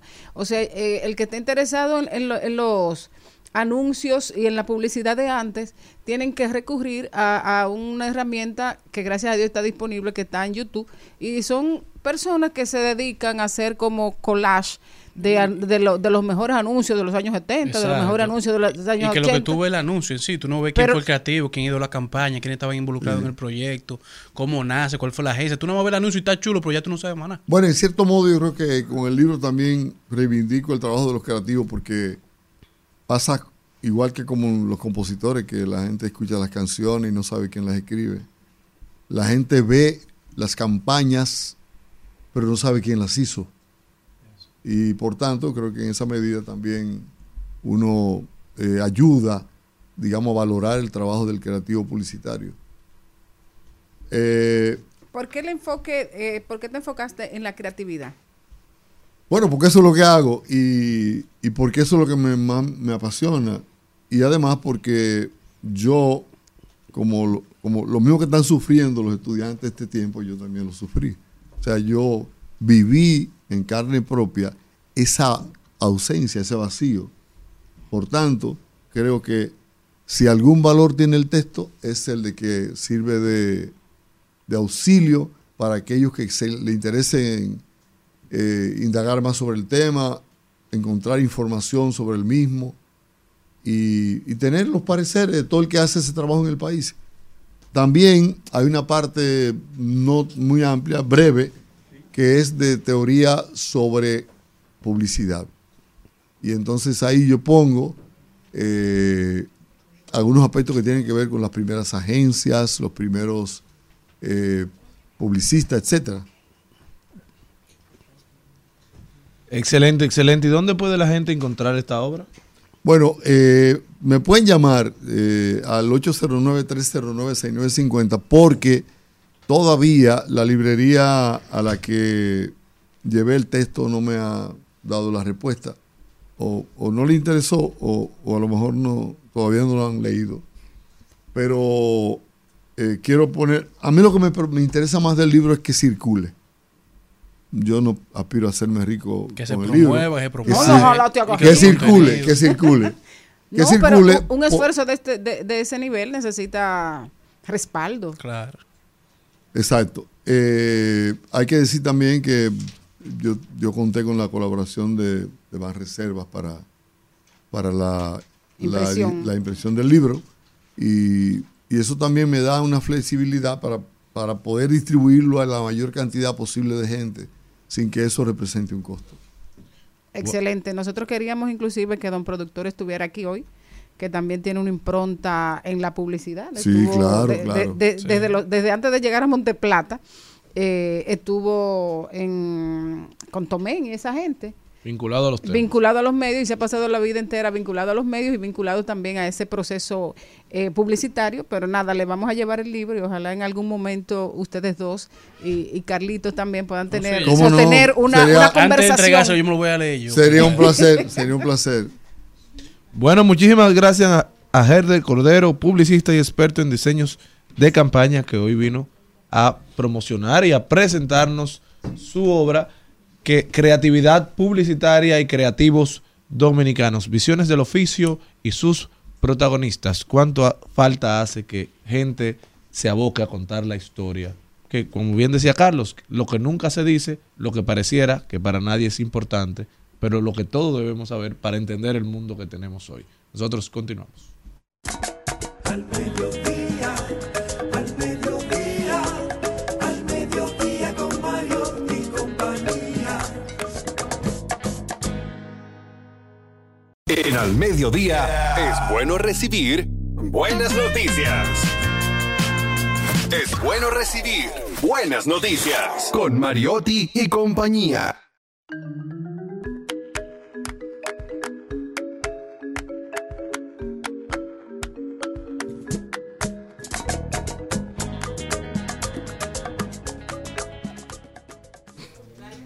Bueno, señores, y hay que también condimentar este viernes con buenas noticias, y es que en Santiago están invitando a las jornadas de empleos con 147 vacantes que abarca servicio al cliente, área de ventas, almacén, seguridad, servicios generales en el área de ingeniería para los ingenieros civiles residentes. La forma de abordar es preparando su currículum impreso o digital y una copia de la cédula. Los interesados regístrense en la página web del ministerio rdtrabaja.mt.gov.do o llame a los teléfonos 809-224-9239. No pierda la oportunidad de adquirir un empleo de calidad gracias al Ministerio de Trabajo.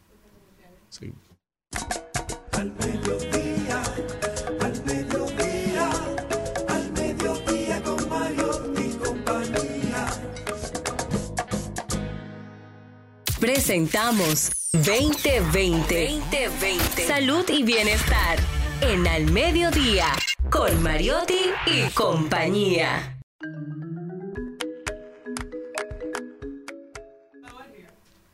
Bueno, señores, y ahora vamos a conversar con la doctora Marcia Castillo, neuróloga, que ha venido en otras oportunidades aquí y siempre estamos muy interesados en sus temas porque sus temas tienen que ver con nuestras pérdidas, con nuestras preocupaciones eh, personales o con nuestras experiencias pasadas. El tema de hoy, ¿qué tanto se puede prevenir el Alzheimer? El Alzheimer.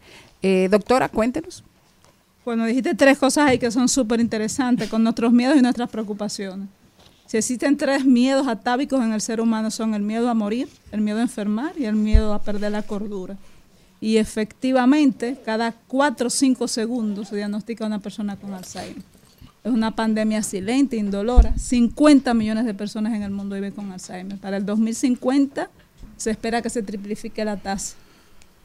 Realmente, eh, en términos estadísticos, eh, se espera que esto sea increciendo y esto tiene que ver con la inversión de la pirámide pobla- poblacional. Cada vez somos más longevos, pero más enfermos. Y esto representa no solamente un problema de salud, sino un problema social. Eh, decimos con las enfermedades neurodegenerativas que impacta a una persona, pero alrededor de él hay cinco personas que están impactadas. Dígase que el núcleo familiar eh, no solamente se impacta desde el punto de vista emocional, sino también desde el punto de vista económico, desde el punto de vista emocional. Una persona tiene que cuidar, uno tiene que salir a Desde el punto de vista relacional también. Relacional también. Y desde el punto de vista del, des- del desgaste del que cuida. O sea, que es un tema que, que también en algún momento podemos eh, tratar, cuidar una persona con Alzheimer o con cualquier trastorno neurocognitivo. Es un acto de amor, es un acto de paciencia, pero también es un acto de conocimiento. Porque si no hay las estrategias, esta persona que cuida va a terminar también con un trastorno no solamente emocional, sino también con un declive cognitivo serio, ya sea un problema atencional, ya sea con un burnout o cualquiera de otra de, las de los trastornos de la esfera neuropsiquiátrica. Eh, bueno, termine. No, no, quería decir que tú decías que tanto podemos prevenir. Y creo que sí, que to- todas las, eh, todos, los, todos los targets y las estrategias que podemos utilizar en este momento en aras de la prevención, eh, todo lo que hacemos en medicina y tratamos de hacer una medicina integral, eh, educamos en ese sentido, porque al fin y al cabo envejecientes somos todos. O sea, nosotros creemos que no nos, no nos toca esto, le toca al otro. Pero todos conocemos a un tío, un abuelo o un tío de un, de un primo, lo que sea, que tuvo o padeció esta condición, de alguna forma nos toca.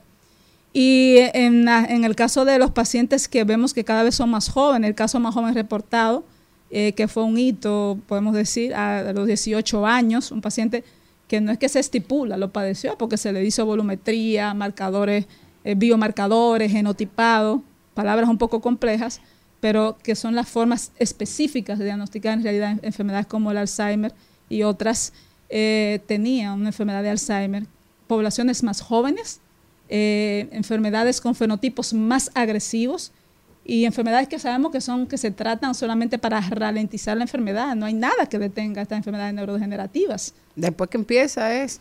El curso es increciendo, el curso cada vez va, va adquiriendo un patrón no solamente de afección de las funciones eh, cognitivas, nésicas, sino también de la parte conductual. El Alzheimer tiene dos duelos. El duelo donde se pierde primero la memoria. Ramón Jenner, un gran divulgador español, eh, tiene un libro muy bonito, muy hermoso, eh, que se llama eh, El amor te hará inmortal. Y él empieza su libro diciendo, mi papá murió dos veces. La primera vez que murió fue cuando entré a la casa y no me reconoció. Y la segunda vez fue cuando lo vi en el féretro. Hay mucha confusión. Hay personas que te dicen que tú tienes un familiar que tiene Alzheimer o que primero tiene demencia senil. Entonces, ¿qué tiene que ver una cosa con la otra? O si ninguna de las cosas tienen que ver, son diferentes. Nosotros utilizamos ya desde hace un tiempo, de- desde el DSM-5, una sombrilla que se llama trastornos neurocognitivos, para de- desde esa sombrilla amparar todos estos tipos de trastornos. Demencia tipo Alzheimer, demencia mixta, que es cuando cabalgan dos tipos de trastornos neurocognitivos. Por ejemplo, la demencia tipo Alzheimer es común que se eh, colinde con la demencia vascular, porque son adultos mayores que tienen enfermedad aterosclerótica o la demencia eh, a cuerpo de Lewis, demencia frontotemporal, que ahora la estamos conociendo por el caso de Bruce Willis. Eh, la de cuerpo de Lewis la conocimos a propósito del caso de, Robin Williams.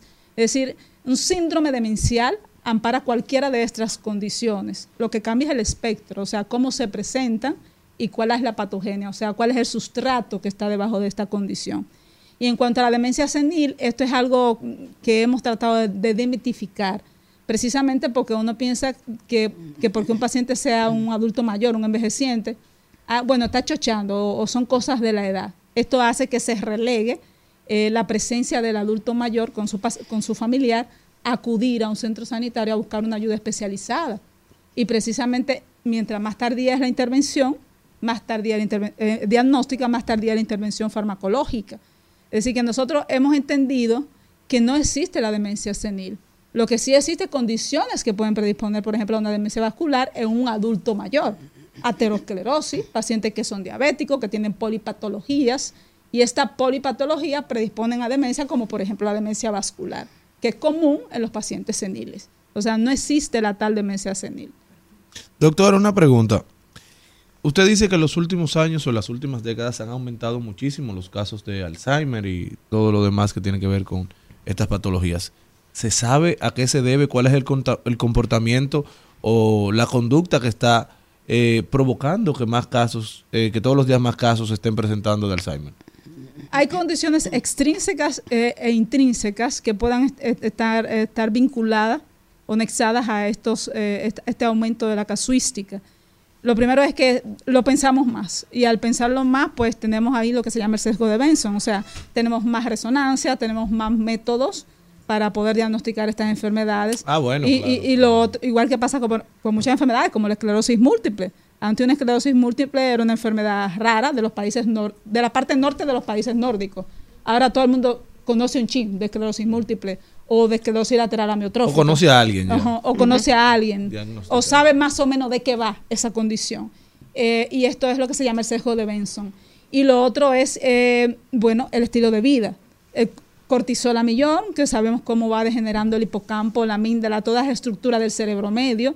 El, el- estilo de vida que también nos, nos, nos combina a, comer alimentos ultraprocesados, eh, aspartame, estos edulcorantes artificiales, el glutamato que también es altamente eh, proclive a producir neurodegeneración.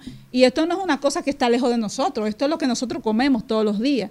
Tú te vas a las zonas azules, que ahorita lo mencioné un poquito fuera del aire. Zonas azules son las áreas, eh, eran cinco, ahora son seis, porque Singapur entró hace eh, creo que tres semanas, donde están los supercentenarios, personas longevas y sanas de más de 110, los centenarios y los supercentenarios 119, y son personas que comen sano, saludable, tienen rituales, pero no solamente esto, por ejemplo, Oki- Okinawa, que fue la primera, tiene una cosa que es el Ikigai, que es que practica la vida plena, la conciencia plena, tienen rituales que a las 5 toman el té, o sea, tiene mucho que ver con, con cómo la gente vive, cómo la gente vive y cómo la gente, no, so- no como con nosotros, que y- sobrevivimos. Y, cómo la gente comparte en comunidad. Total, la socialización. O sea, nosotros tenemos aquí, eh, y lo hemos hablado también, creo, en una, un, en un colo- en una conversatoria anterior, en la parte prefrontal, que fue lo último que se desarrolló en el, en el pináculo evolutivo del ser humano en los últimos 100 millones de años, que es lo que nos pones a nosotros en la, en la pirámide evolutiva del, del ser humano, lo que es eh, la proyección de riesgo, el, el- el pensarnos pensándonos, o, el- o sea, el ser pensante, el ser pensante. Y esa parte es donde está la cognición social, o sea, es lo que nos hace ser humanos con otros seres humanos. Que, que en los últimos años también hemos visto que, que hemos perdido parte del volumen de esa parte prefrontal y, y es, es algo de lo que justifica por qué somos menos empáticos. Eh, pero bueno, ya eso es otro tema. Eh, la, la- la- socialización, lo que es la cognición social, está en esa parte. Cuando esa parte se desarrolla, también se desarrollan otras células, que son las células en espejo. Y esas células en espejo son eh, un, un gran sustrato para la neuroplasticidad. La neuroplasticidad es la capacidad que tiene el cerebro de acoplarse ante una injuria. Si ahora mismo yo tuviera un accidente cerebrovascular o tuviera una meningitis, una encefalitis, un trauma cráneoencefálico, las células que están alrededor de esas células que tuvieron un daño, un impacto, tienen que acoplarse para poder eh, eh, eh, resarcir ese daño. Entonces, eh, todo esto tiene que ver en gran parte con la socialización eh, prefrontal, con la proyección de riesgo, con ser empáticos, con ser bondadosos. La bondad es una cosa que ayuda a que se desarrolle la condición social y, también por eso los adolescentes son impulsivos, no miden freno, porque hasta los 23 años un varón todavía no ha madurado. El cerebro se, madura o tiene una mielinización de atrás hacia adelante y de abajo hacia arriba. Entonces, un- adolescente tú lo ves que se pone, se sube un carro a 200 kilómetros por hora, pero es porque su cerebro todavía no se ha madurado hacia adelante. No tiene nada que ver, pero es un poco para explicar por qué esos rituales, esa socialización ayuda a que tengamos más cohesión social, a más longevidad. Excelente. Bueno, muchísimas gracias a la doctora Marcia Castillo. Siempre es oportuno escucharla y vamos a tener otros temas en el futuro. Yo pensando que pudiéramos hablar de las amígdalas, porque cuando hablamos de las amígdalas la gente siempre piensa que son las de la garganta, pero no, no son esas, son amígdalas cerebrales. Gracias, doctora. Gracias a ustedes. Continuamos. Al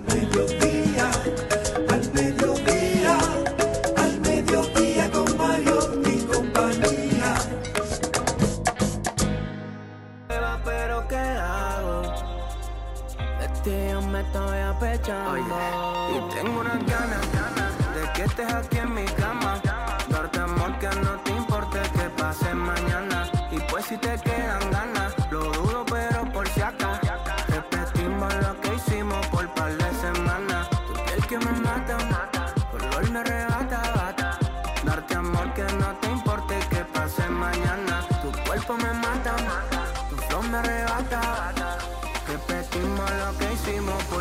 semana.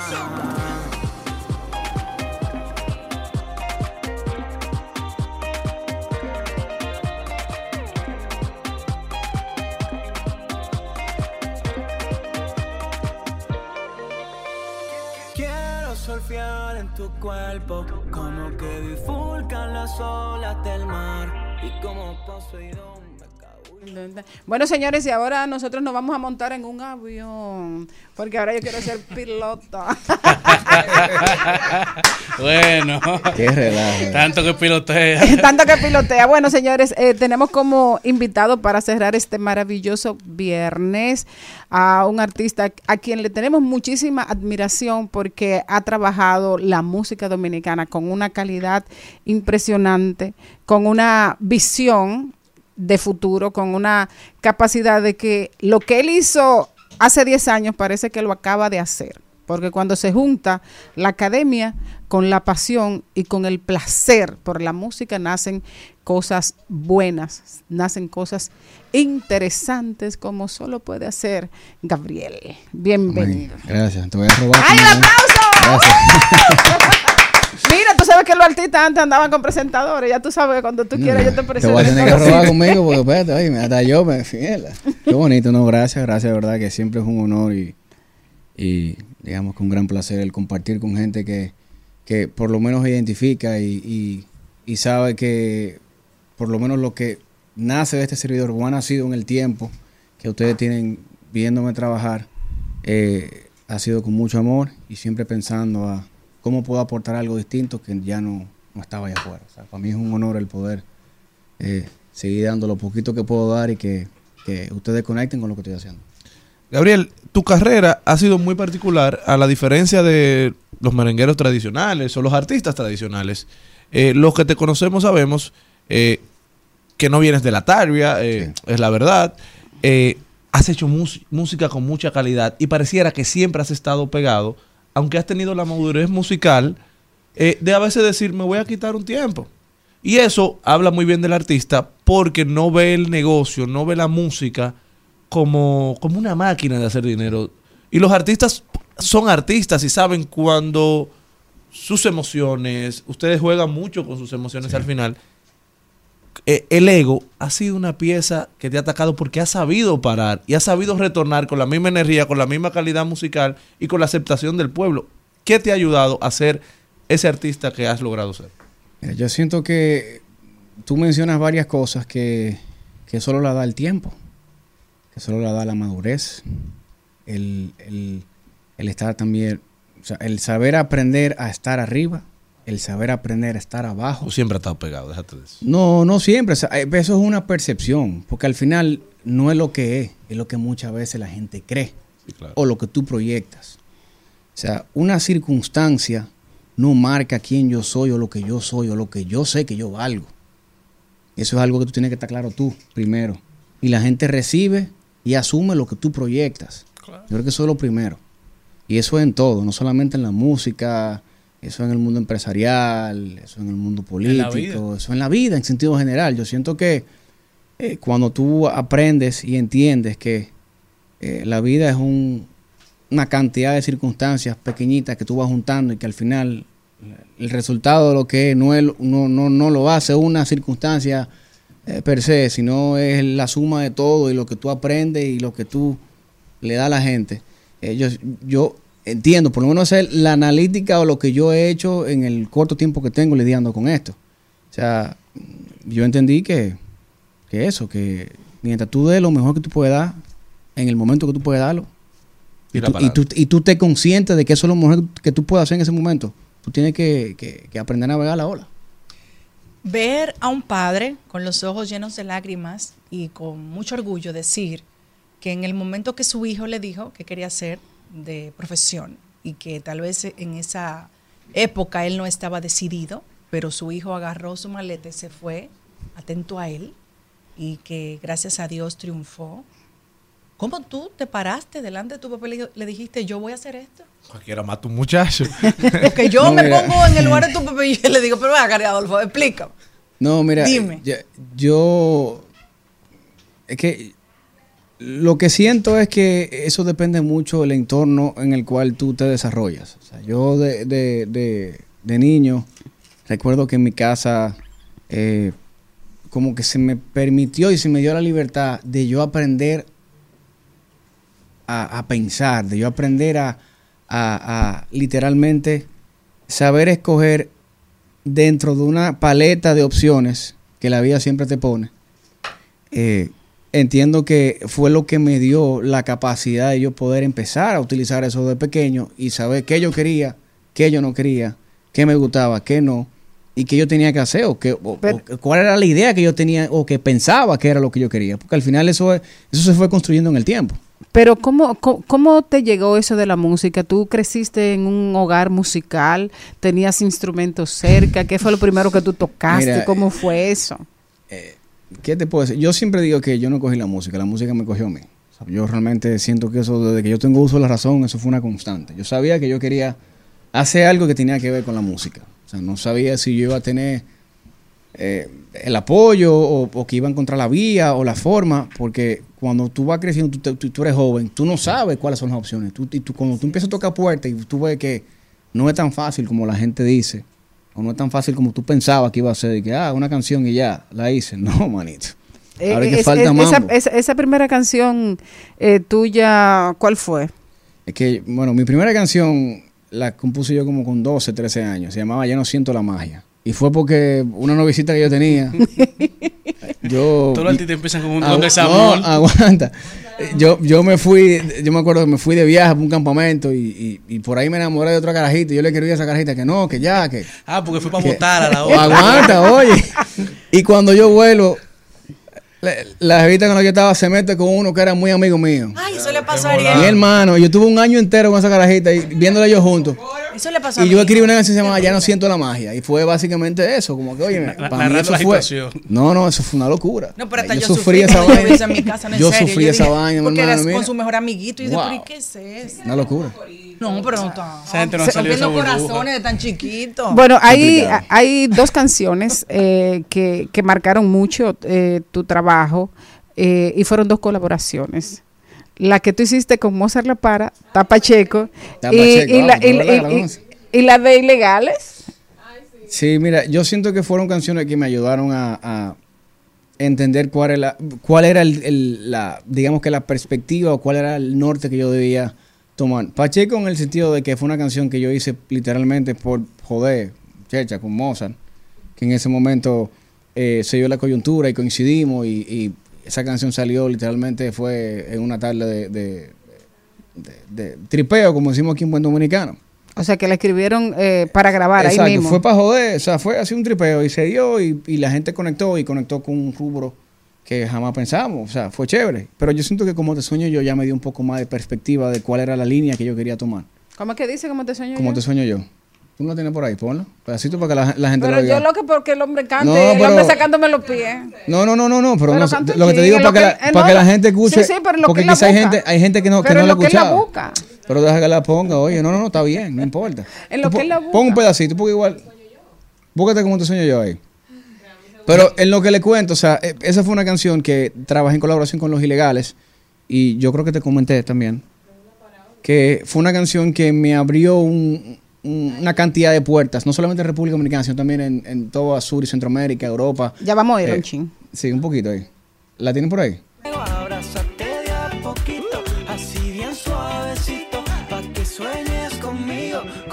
Sueño yo.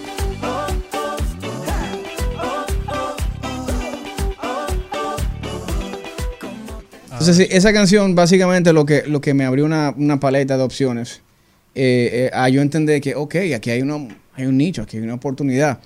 Porque en ese momento que sale esa canción, no había nadie de mi generación haciendo nada similar, y menos con el apoyo de una gente como ilegal. Pero eso te iba a decir, esa canción fue la que a toda una generación en la cual yo sí había escuchado merengue sí. por la influencia de los padres de uno, pero fue la que puso a uno a bailar merengue. Yo creo que Eddie Herrera por los 15, por los 15 Sí. años, y después esa canción que fue la que puso a uno a buscar merengue, a bailar merengue, a dedicar merengue, que Literal. el merengue no se dedicaba. Literal. ¿Y cómo, cómo, tú te, te conectaste así con el merengue? Eh, Es que realmente fue, fue un proceso natural. lo llamo, porque realmente yo, obviamente, pues soy dominicano y, y, y yo escuché merengue eh, directa e indirectamente por mis abuelos, por mis tíos, por mis papás. O sea, en mi casa siempre se escuchó de todo. O sea, mi, mi casa nunca fue de que, que, ah, que aquí nada más escuchamos esto. En mi casa siempre hubo como que una diversidad musical eh, sumamente como que amplia. En mi casa se escuchaba de Rolling Stones, se escuchaba eh, los Beatles, pero se escuchaba Fernandito, se escuchaba Sergio Vargas, se escuchaba, o de todo. O sea, en mi casa era una, una locura, música clásica, jazz, o sea, todo depende de, del mood en el que estábamos o cuál era el, el, digamos que la actividad o lo que sea que fuese pasando en mi casa. Entonces yo siento como que por ahí eh, yo recibí como que siempre esa esa flexibilidad a que tú no tienes que escuchar solamente un tipo de música o un estilo de música o un artista en particular. Entonces, el tema del merengue, yo nunca jamás imaginé que yo iba a terminar haciendo merengue o que, que, el, que el género que me iba a dar a la brecha a nivel comercial y digamos que en la industria iba a ser merengue. Realmente no, no, no sabía. Porque yo, yo siempre fui más romántico, yo fui, yo fui más una onda más Alejandro Sanz, más sin bandera, más guitarra y cantando yo con una guitarra. O sea, yo andaba, yo era el pana que andaba con una guitarrita cantando canciones. O sea, literal. No, no, no, no, no. O sea, yo era de que esa, esa era mi, oye, esa era mi alma de reglamento, loco. Yo no, esa guitarra no la soltaba, manito. ¿Y tú yo llegaste era- a la serenata? Donde vendo mujeres juntas, tú te la instalabas. Que si serenata. Y tú los cumpleaños también. es, no, no, No, yo que no- le dio serenata. Lo que pasa que lo que pasa que en- cuando yo estaba en el colegio, o sea, de muchacho, yo lo que andaba era cantando en todos los talent shows intercolegiales que andaban antes, que estaban, y yo estaba era, había uno, yo estaba ahí. Eh, Donde sea que Ya, yo podía cantar. ya, ya que organizaba te conocía, dije, sí, sí, tranquilo. Siendo un barcito, siendo una vaina que yo podía agarrar esa guitarra y cantar, brother, yo peinaba. O sea, te digo que eh, es una historia chistosa que cuando yo me mudo inclusive a Boston con 17 años, yo andaba con mi guitarra. Y yo llego, yo no tenía seis meses en Boston y ya yo había peinado más de siete bares, ocho bares. y habían tigres que tenían como cuatro años y decían, ¿cómo este tigre consigue esta picada? Loco, yo me tiraba a los lugares con mi guitarra. te Mira, pagaban? me pagaban una picata minuto y me daban romo. O sea, No, y yo era te dicen- Pagaba la noche, Su, o sea, su consumo, su, oye, su consumo mientras él estaba ahí. Pagaba la noche, disfrutaba y sa- Oye, y conocía gente. Yo tenía, tú sabes cuando tú a estás como en fiebre con una vaina. Yo lo que quería era que la gente me escuchara cantando. Yo quería algo decir que yo estaba generando cuarto tocando música, porque Claro. mi familia eh, siempre medía, digamos que la, el éxito eh, de muchas cosas ingresos. en base a lo que tú generabas, porque yo soy hijo de un financiero. Exacto, retorno. Mi mamá fue un, un poco más pasional, un poco más emocional. Me decía, no, eso toma tiempo, tienes que buscarte. y yo no entendía. Yo lo que quería era demostrarle al viejo, oye, manito, yo, los números, yo puedo meter mano pérdida. con esta vaina. Era cuarto". final el que podía invertir en tu Oye, carrera. no había forma, loco. O sea, eso era una vaina, viejo. Mire, yo decía, Dios mío. Óyeme, y yo literalmente, en vez de irme a joder, yo lo que buscaba siempre era bu- buscando festivales que habían como que en la zona o competencia de banda. Viejo, yo armé una banda, había un argentino, había un, un, mocano, o sea, había un reggae tigre, un, un británico, o sea, yo armé una gringo y todo, o sea, y yo armaba mi banda y me iba a buscar picada. Yo Mira, buscaba mi vaina. Yo no quiero que, que, que Malena nos diga ya, eh, sin, Ah, sin- ok. sin que, sin que hablemos de piloto.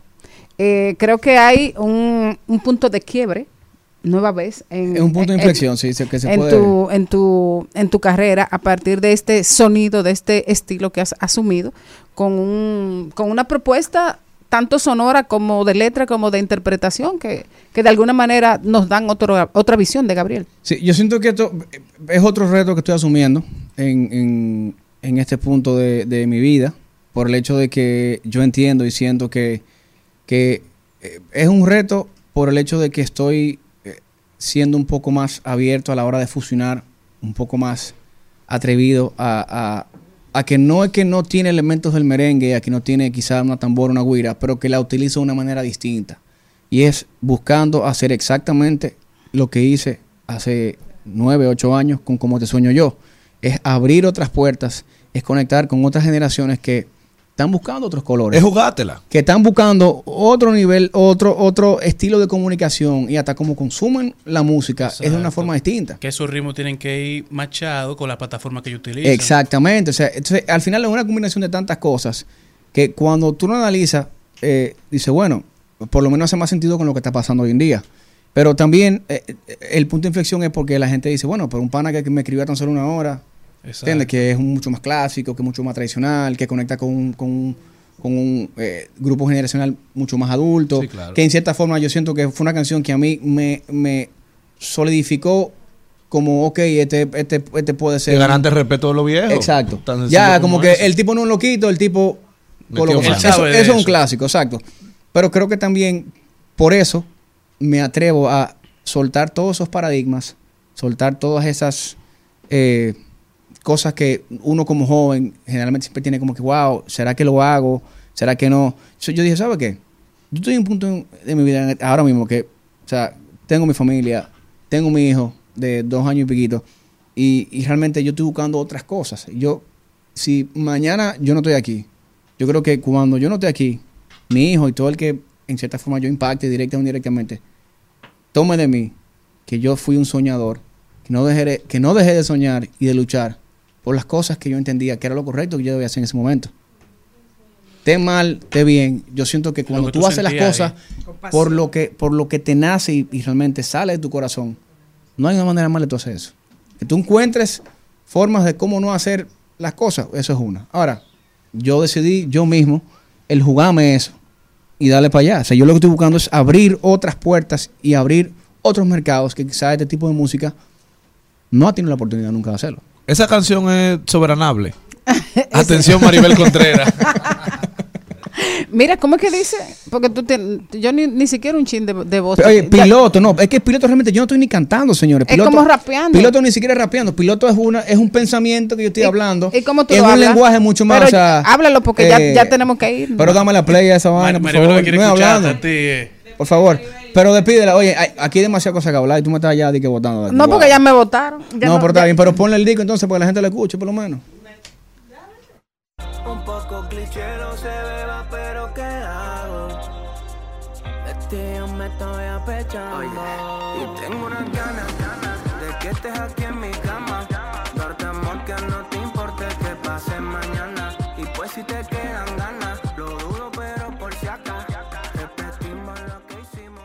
Hasta aquí, Mariotti y compañía. Hasta aquí, Mariotti y compañía. Hasta el lunes.